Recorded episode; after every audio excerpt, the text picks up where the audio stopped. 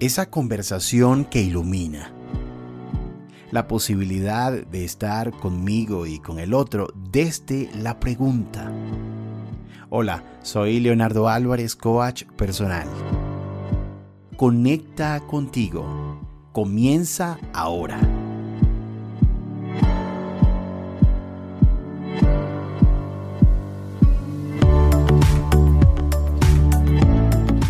En escenarios de cambios continuos, de incertidumbre, es muy fácil sentir eh, miedo y sentir incluso que no se sabe qué hacer, sobre todo eh, como hemos vivido este año, donde cada día surge un nuevo elemento que pareciera que nos presenta un desafío diferente todos los días. Pero ¿cómo estamos manejando ese cambio, esta incertidumbre? Me, estoy haciendo esa pregunta en estos días y además eh, recuerdo mucho esto de, surfear la ola, de, estamos sobre la ola de lo que está sucediendo o por el contrario estamos debajo de la ola, estamos dentro de la ola, metidos dentro de ella, dando vueltas, porque es como un huracán, un remolino dentro de esa ola, una energía allí. Entonces es muy importante reconocernos en, medio de esta crisis. Eh, yo diría un poco, y me gusta esta palabra, revelarnos frente a esta crisis desde la perspectiva de conocernos, entendernos quiénes somos frente a ello. Y por supuesto, eso va a ser un camino que, nos va a, ayudar a poder estar precisamente montados surfeando esa ola. Pero para los líderes, especialmente, eh, no solamente padres de familia, eh, para los líderes de equipos en organizaciones, esto es fundamental. Incluso en lo individual, cómo estás eh, manejándote, gestionándote emocionalmente cuando estás frente a esa situación de incertidumbre o, de cambio continuo. Por eso he querido invitar a María Bianco, ella es coach ejecutivo, psicoterapeuta gestal en análisis bioenergético. Y, María, te doy la bienvenida, gracias por aceptar esta invitación y quiero preguntarte, ¿qué hace a un buen líder en un entorno crítico, en un entorno de incertidumbre? ¿Qué es lo que hace eh, que esa persona sea un buen líder? Gracias, Leo, por esta maravillosa invitación. Siempre para mí es un gran desafío co-crear juntos espacios de reflexión como este y bueno, muchísimas gracias. Un poco contestando tu pregunta, ningún líder contempló dentro de su visión de negocio una crisis como, como la que estamos viviendo en este instante. Se supone que, que si buscamos en los libros de liderazgo y identificamos cuáles son las competencias que debería tener un líder, pues bueno, seguramente la primera que aparece va a ser, bueno, un líder debe fijar la visión de su organización, de su empresa. Y yo te pregunto ahora, bueno, ¿cuál será la visión de todas las organizaciones hoy día?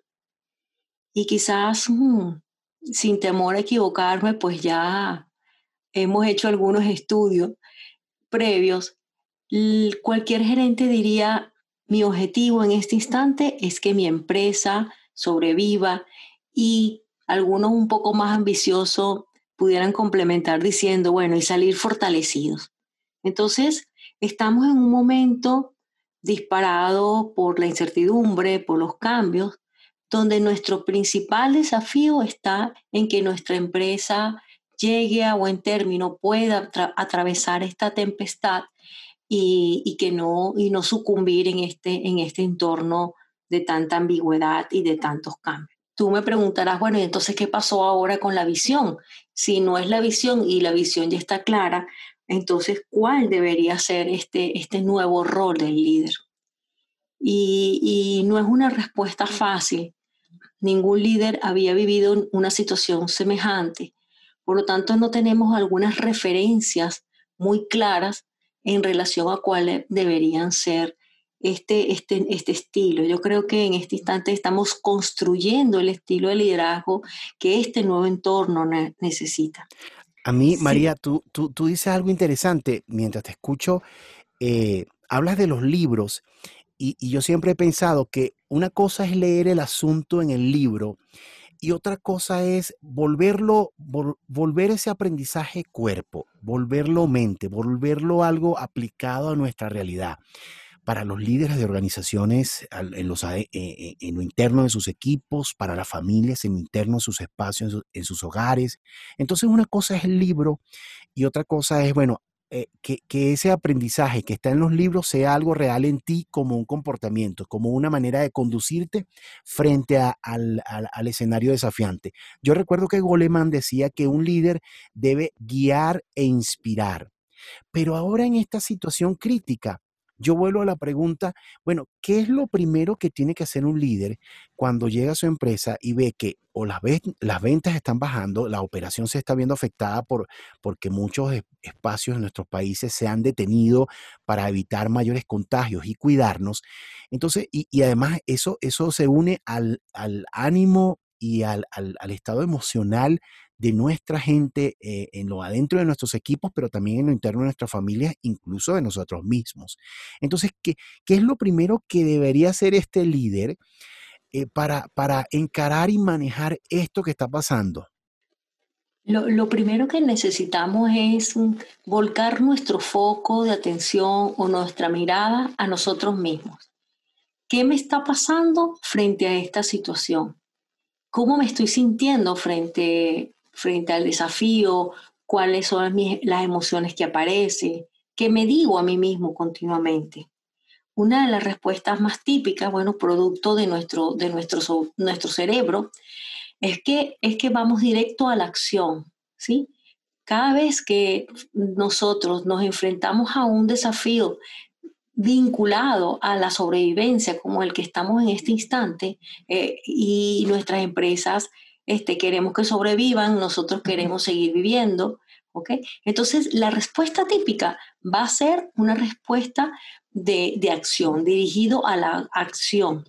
Y claro, esto que está ocasionando, y, lo vemos en esto, ya tenemos más o menos 8 o 9 meses, y ya en la mayoría de, los, la mayoría de nuestros líderes están cansados y estamos cercanos a una fase que es muy delicada del agotamiento.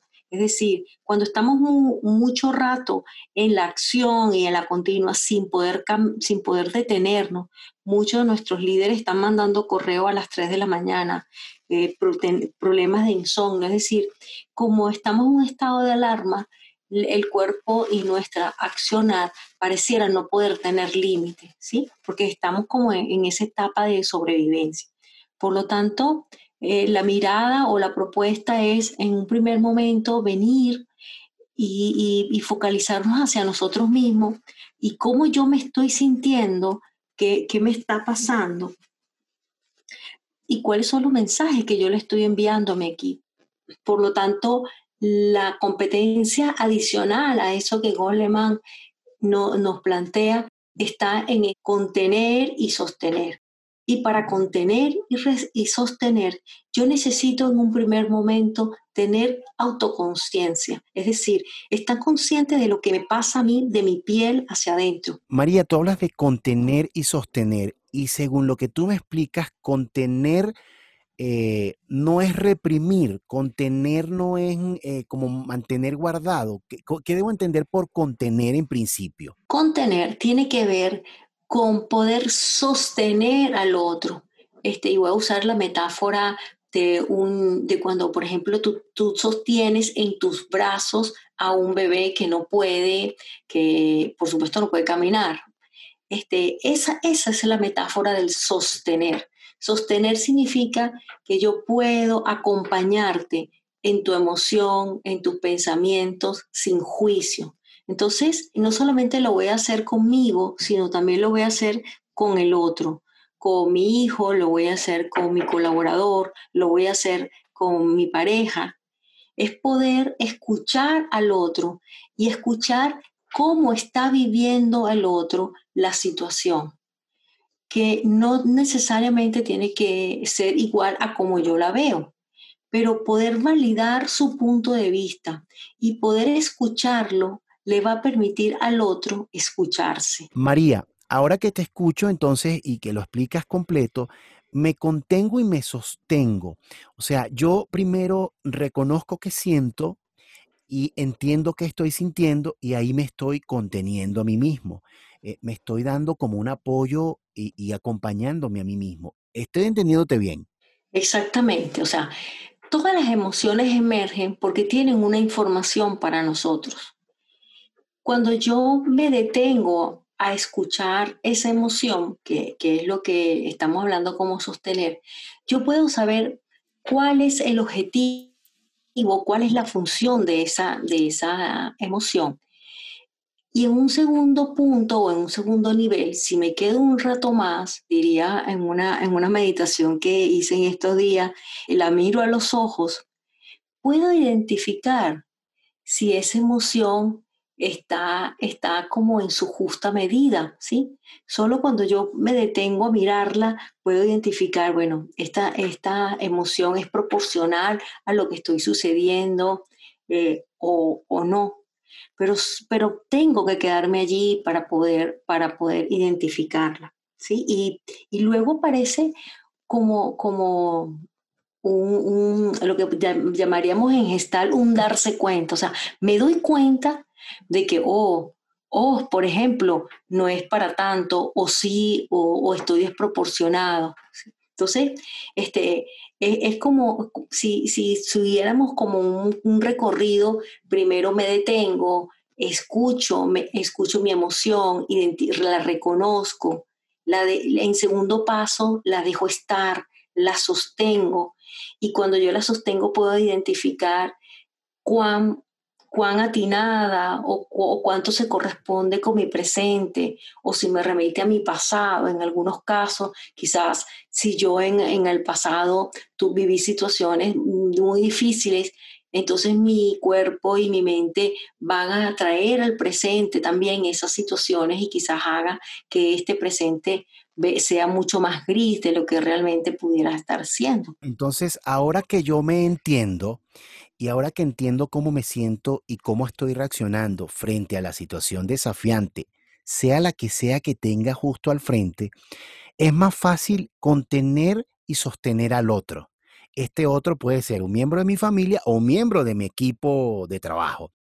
Eh, eh, como líder ejecutivo, eh, y como líder de familia, ahí, abro el espectro porque ya entramos en, en, bueno, ¿cómo lo hago conmigo? ¿Cómo, ¿Cómo es ese proceso conmigo?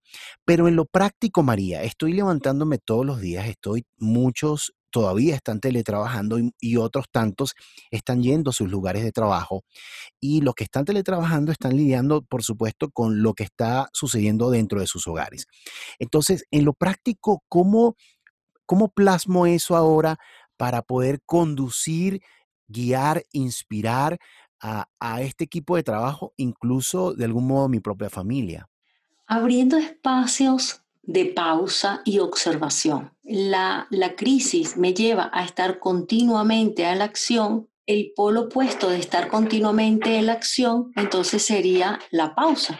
Qué importante es que yo pueda hacer una pausa y una pausa que pudiera estar hasta programada. Es decir, bueno, a ver, yo de repente paro y, comienzo a escucharme, escuchar las sensaciones que aparecen. Por ejemplo, puedo identificar los latidos de mi corazón o puedo identificar cómo, cómo está mi patrón respiratorio. Cualquier indicador de mi cuerpo en términos de sensaciones me permite hacer esa pausa. Y luego entonces de ese reconocimiento yo puedo preguntarme, bueno, ¿qué es lo que estoy sintiendo? ¿Sí? O ante, por ejemplo, una gran noticia o frente eh, eh, a, a, un gran desafío que están teniendo que asumir muchos gerentes, que es la reducción de personal es como de cómo me estoy sintiendo frente a esta persona que le estoy diciendo, bueno, que ya no trabaja más en nuestra empresa y que sé que es un excelente trabajador y que necesitaba de este empleo. Mm, digamos que es esa combinación de hacer y sentir.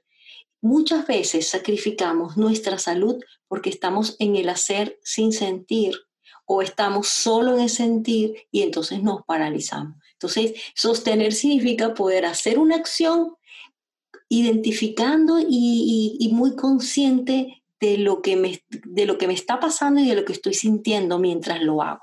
Ahora, María, eh, yo ya parado, ya saliendo un poco de mí y entendiendo cómo estoy sintiendo y qué me está pasando, em, ¿cómo sería yo como líder? Entro a la oficina o desde mi computador teletrabajando, ¿cómo doy ese sostén y ese contener eh, hacia, hacia mi equipo? ¿Cómo, ¿Qué cosas concretas puedo yo hacer para mi equipo o para mi familia de tal manera que yo pueda aportar en el contener y sostenerlos mientras atravesamos lo que estamos viviendo? Bueno, yo creo que nunca había sido tan importante la competencia de la escucha, ¿ok? Es decir, escuchar al otro, no solamente escuchar palabras, es escuchar su tono de voz, es escuchar cuál es la emoción que está detrás de, de estas palabras. Entonces, para mí, este, en un primer momento, pues bueno, seguir desarrollando esa competencia de la escucha, de pulsar, si estoy en una reunión de trabajo, de poder pulsar cuál es la emocionalidad en la que este, este equipo o mi equipo se está moviendo. Y, una, segunda, una segunda opción tendría que ver con abrir este espacio, abrir el espacio de cómo nos estamos sintiendo, de lo difícil o de lo fácil que, que pudiera estar resultando hacer esto o lo otro. Por un lado, eh, ese, ese, escuchar también es otra cara de, del sostener. Y yo estoy aquí, es como cuando, cuando éramos niños y nuestra madre nos decía, a ver, ¿qué fue lo que te pasó? Tú llegabas llorando porque se te había, y se te, te habías caído de la bicicleta y tienes un raspón.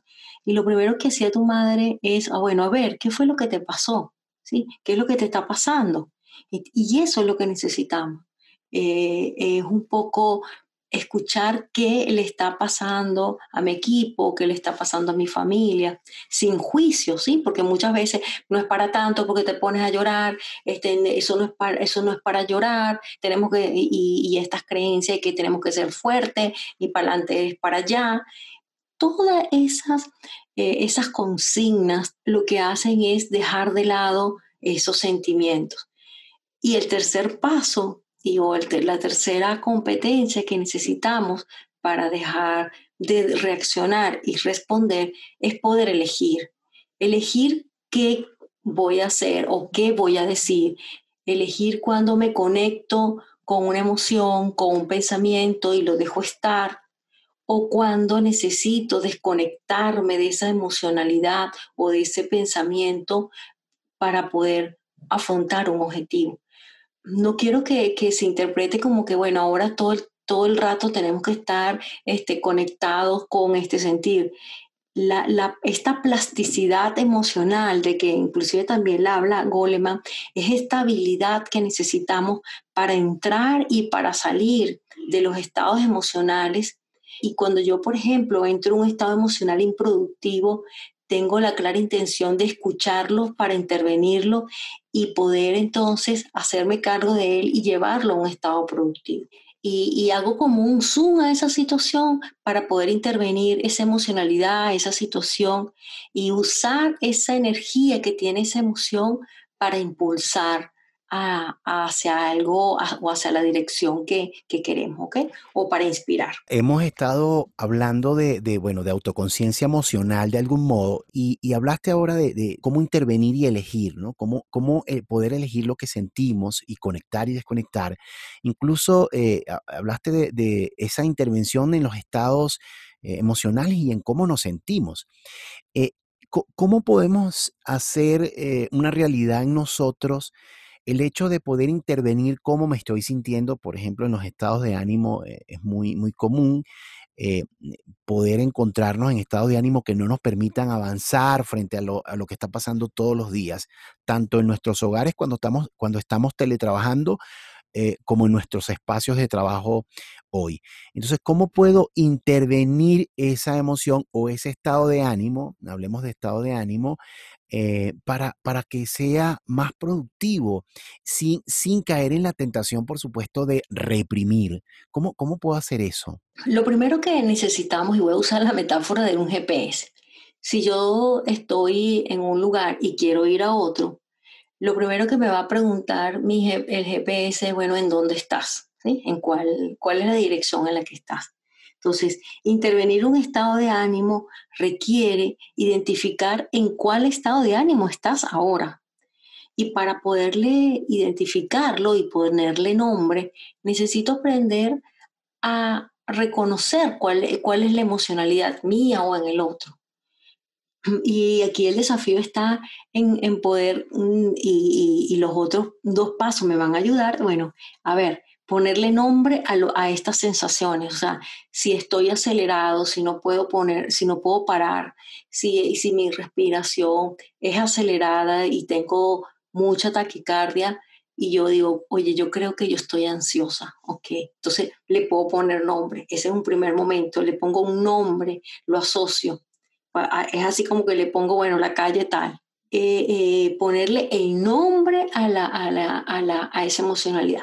Y el segundo paso tendría que ver con cuál es la, la intención, ¿sí? Para ponerle de, de, la presencia de esta, de esta emocionalidad.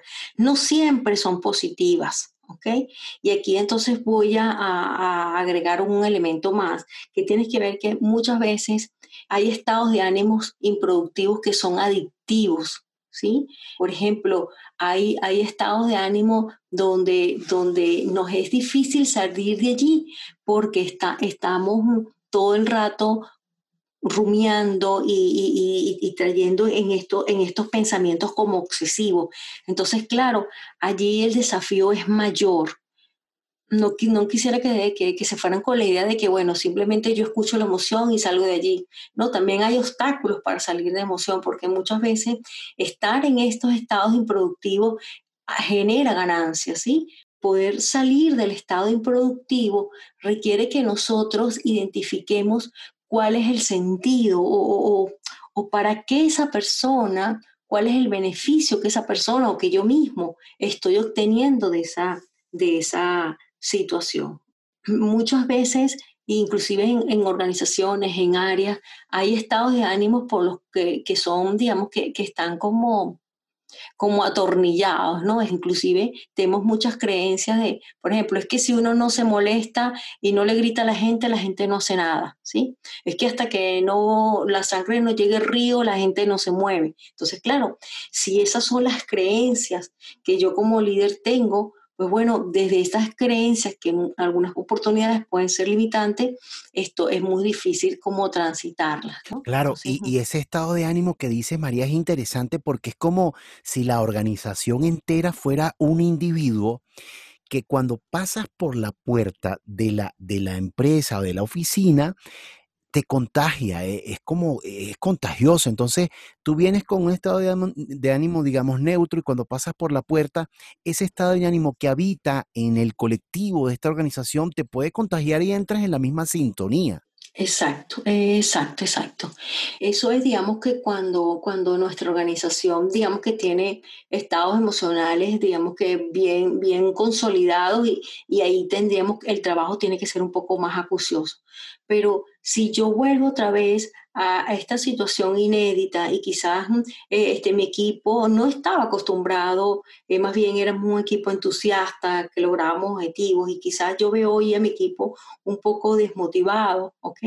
Entonces allí la intervención como líder y desde, desde este punto que estamos compartiendo, de sostener, eh, agregaría para el líder el desafío de darle un sentido, un nuevo sentido. Es decir, ¿qué vamos a salir, ¿cómo vamos a salir ganando esta situación? O sea, ¿qué, ¿qué, ganancia tiene para nosotros o para nuestra empresa o para nuestra familia el que estemos atravesando esto? ¿sí? Y quizás muchos de ustedes recuerdan por lo menos a un Víctor Frank diciendo todos los días en el campo de concentración nazi. Eh, y, sus dos, y tenía solamente dos objetivos, el primero era salir vivo y de que esa experiencia que estaba viviendo en el campo de concentración pudiera convertirse en algo valioso. Y de allí él después que termina y sale eh, se genera lo, que una nueva, una nueva corriente psicológica llamada logoterapia. Entonces si, si no fuese digamos que producto de toda esta situación entonces bueno, cuál sería el sentido, qué, qué, ganancia tiene y, qué cosas estamos, qué, cosas estamos obteniendo, ¿no? Las crisis tienen una, tienen una fortaleza y una debilidad.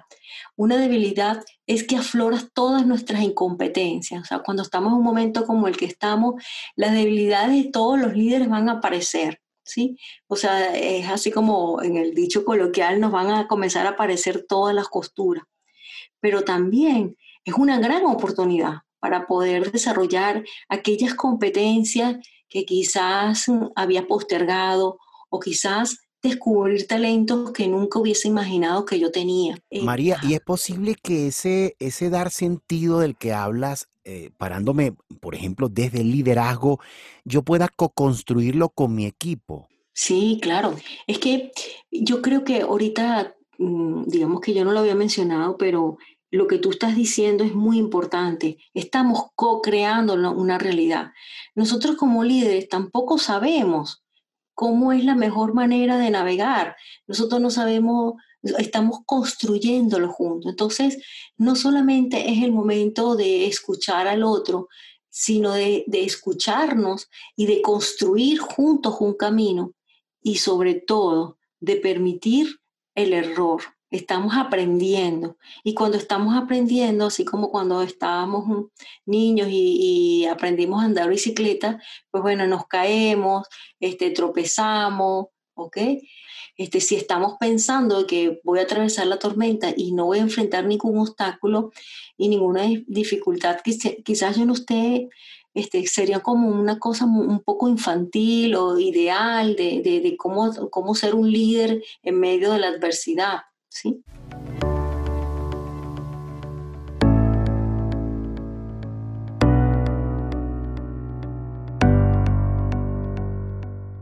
María, y ya en los minutos finales, no quiero perder la oportunidad de preguntarte algo concreto que puede hacer el líder hoy con su equipo o esta persona o madre o padre frente a su familia para dar sentido, algo concreto que puedan hacer eh, en su realidad a partir de hoy incluso.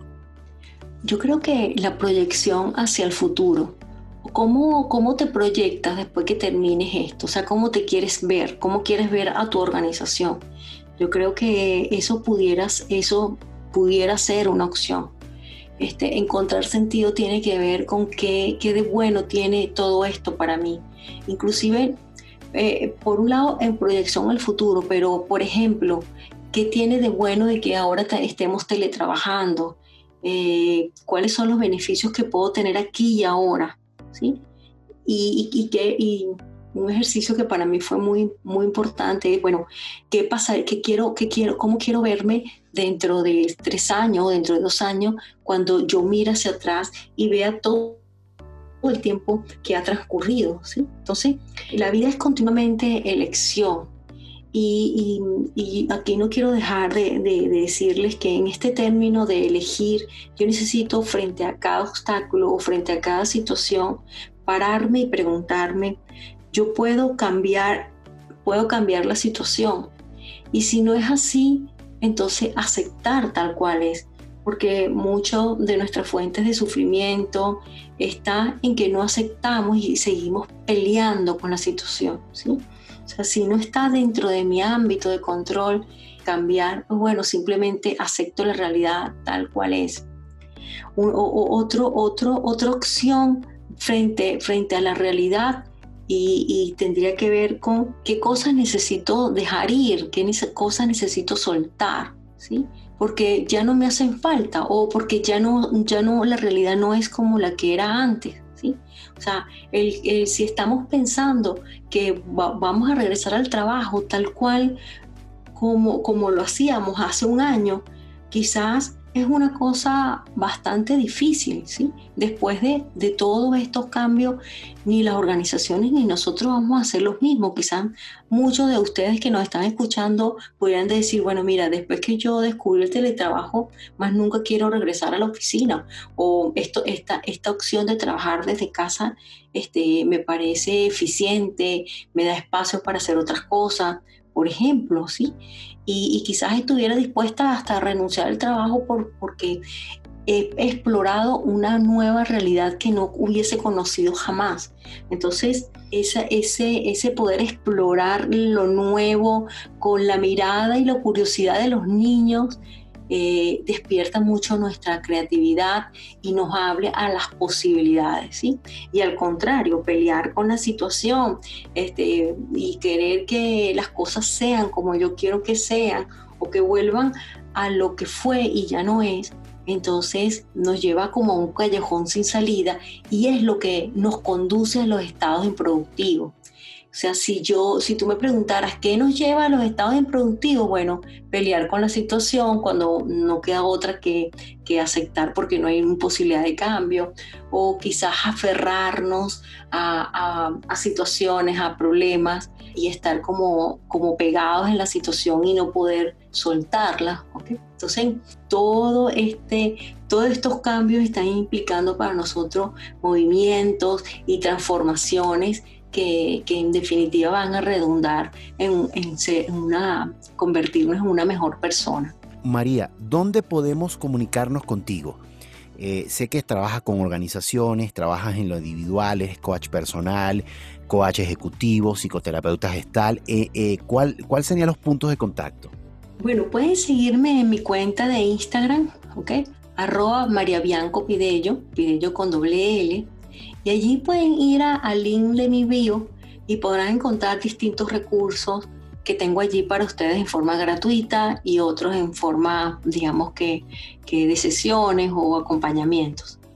Gracias María Bianco, coach ejecutivo, psicoterapeuta gestal en análisis bioenergético. A ustedes que me están escuchando y estas palabras tan interesantes que comparte María con nosotros y su experiencia, si sabes que este episodio puede ayudarle a alguien, no dejes de compartirlo. A esa persona en específico, que tú sabes que escuchar todo esto que nos ha compartido María hoy es fundamental para, para acompañar a esa persona de algún modo. Este episodio puede ser interesante que lo compartas. Y por supuesto, ya nos pueden ubicar en nuestras plataformas. En Spotify, en Apple Podcast y en Encore estamos como Conecta Contigo Podcast y ustedes y nosotros seguimos conectados.